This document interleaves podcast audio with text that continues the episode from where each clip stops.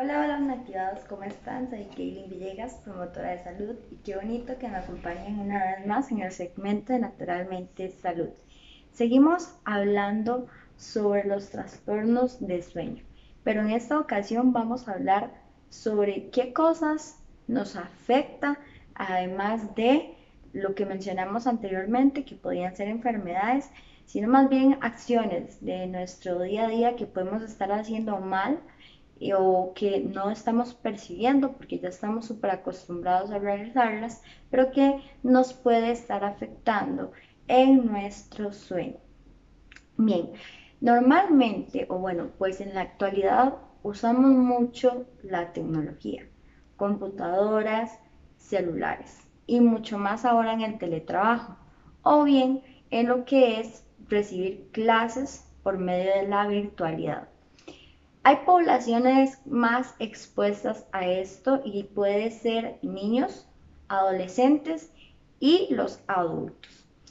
Vamos a hablar de dos factores o más bien de dos usos tecnológicos, el de la computadora y el del el televisor. Vamos a iniciar con la computadora. Como mencioné, la población más afectada vienen siendo los niños, jóvenes, adultos, ¿ok? Porque son los que ahorita más hacen uso de este aparato tecnológico y además aquí podemos incluir lo que son las tablets o el celular, ¿verdad? Como tal, ya que es un elemento de uso frecuente para recibir clases o para hacer lo que llamamos teletrabajo. Por otro lado, ¿cómo nos puede afectar el uso excesivo de la computadora. Bueno, nos da más somnolencia diurna. ¿Qué quiere decir? Que pasamos con más sueño o que pasamos más cansados. ¿Por qué? Porque nuestra vista primero pasa mucho ante la luz que irradia, ¿verdad? El aparato, mucho cambio de imagen, ¿ok? Y además de eso, nos quedamos en una sola posición durante horas. Entonces nuestro cuerpo entra en un estado de relajación y desde ahí nada más nuestro cerebro está maquinando con imágenes y con sonidos o con el aparato como tal, lo que se está transmitiendo y entramos en un modo de relajación absoluta y obviamente nos cansamos más eh, porque nuestra cabeza maquina, maquina, maquina y además nuestros ojos están concentrados y pegados a una luz que es muy fuerte y que fatiga la vista ya como tal. Por otro lado, tener aparatos electrónicos en nuestra habitación puede causar que nuestro cerebro esté alerta. Entonces, ¿qué quiere decir? Por ejemplo, si dejamos nuestro celular, no lo ponemos en silencio completo y absoluto o dejamos la computadora a la par, las notificaciones que entran a nosotros nos hacen reaccionar de forma inmediata. Necesito contestar, necesito hacerlo, necesito ver qué es. Incluso solo el hecho de tener el aparato electrónico a la par de nosotros ya genera curiosidad por estar revisando, por estar viendo qué hay en las redes sociales, por estar viendo qué me acaban de mandar, si es del trabajo, si es una emergencia familiar. O sea, siempre nos genera esa sensación de necesitar recibir, de necesitar ver, de necesitar contestar. Entonces, o sea, nuestro cuerpo como tal nunca se relaja, nunca descansa. Ahora, ¿qué o cómo nos afecta eh, lo que es el uso de computadoras, celulares y demás, ¿verdad? En nuestro día a día, pues bueno, falta de energía, primero porque no descansamos bien, un aspecto poco saludable, nos notamos cansados, aburridos, no sé, con mucho sueño, pues pueden ser muchos de los síntomas que se presentan en una persona y entre ellos, ¿verdad? Si no hacemos actividad física, pues viene la parte del sobrepeso, ¿verdad? El hecho de estar deprimidos, muy malhumorados, todo nos molesta porque estamos estresados, ¿verdad? Y además de eso, lo que es la concentración laboral, académica o incluso eh, la parte de vínculo familiar se ve afectada, ¿sí?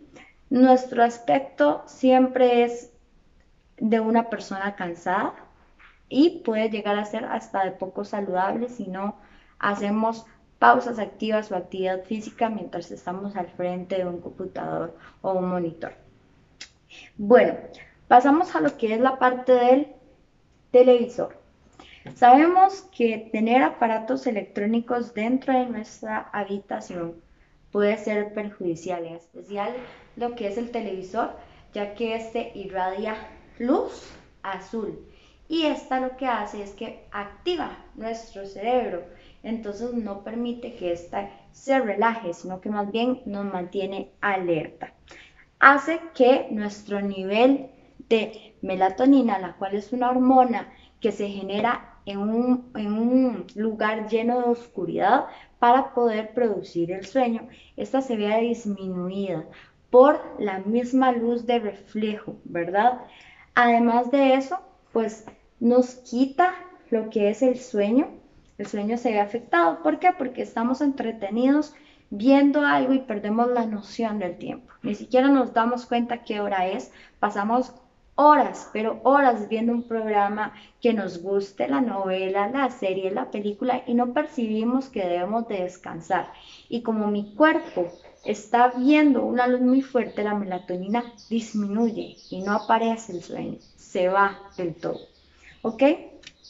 No nos relajamos, ¿ok? La relajación, nosotros necesitamos tener un momento de adiós teléfono, de adiós lo que es televisor, adiós trabajo, para que nuestro cuerpo diga, ok, este es mi momento de descansar, yo ya me tengo que dormir y me desactivo.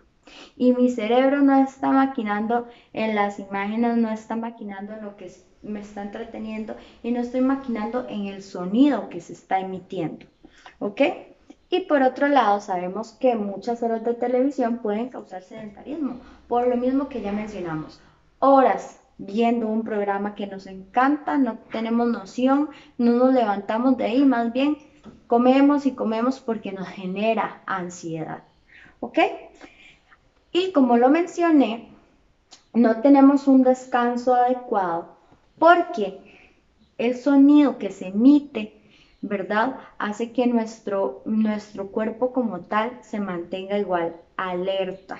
Entonces no permite que mi cuerpo se relaje como tiene que ser, sino que más bien sigo, sigo, sigo y el sueño llega a ser leve o lo que llamamos superficial.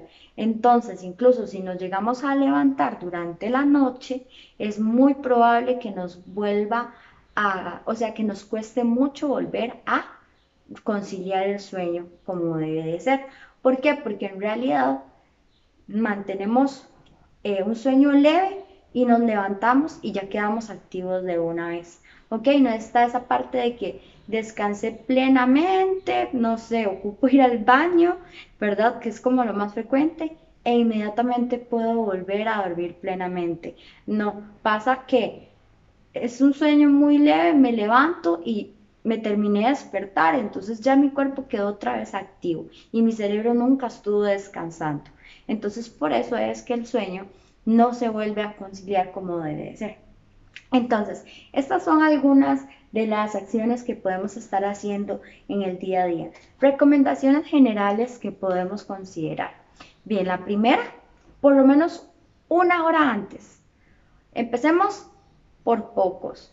20 minutos antes de dormirme, no uso el teléfono. Luego, 30 minutos antes de dormirme, no uso el teléfono. Y conforme voy progresando, voy avanzando durante las semanas, de una a dos horas antes de dormir, no use ningún aparato electrónico, ni siquiera el televisor. Si, se, si le cuesta mucho por la costumbre y demás, como le dije, empiece por tractos pequeños. O defina, una hora veo tele y a esta hora me acuesto a dormir. Recordemos que nuestro cerebro funciona de forma eh, más eficiente cuando generamos hábitos. Hábitos. Entonces, así como usted necesita desayunar a una hora, levantarse a una hora, bañarse a una hora, empezar a trabajar a una hora, así como genera esos hábitos y estilos de vida y además costumbres, hay que hacerlo con el hábito del sueño.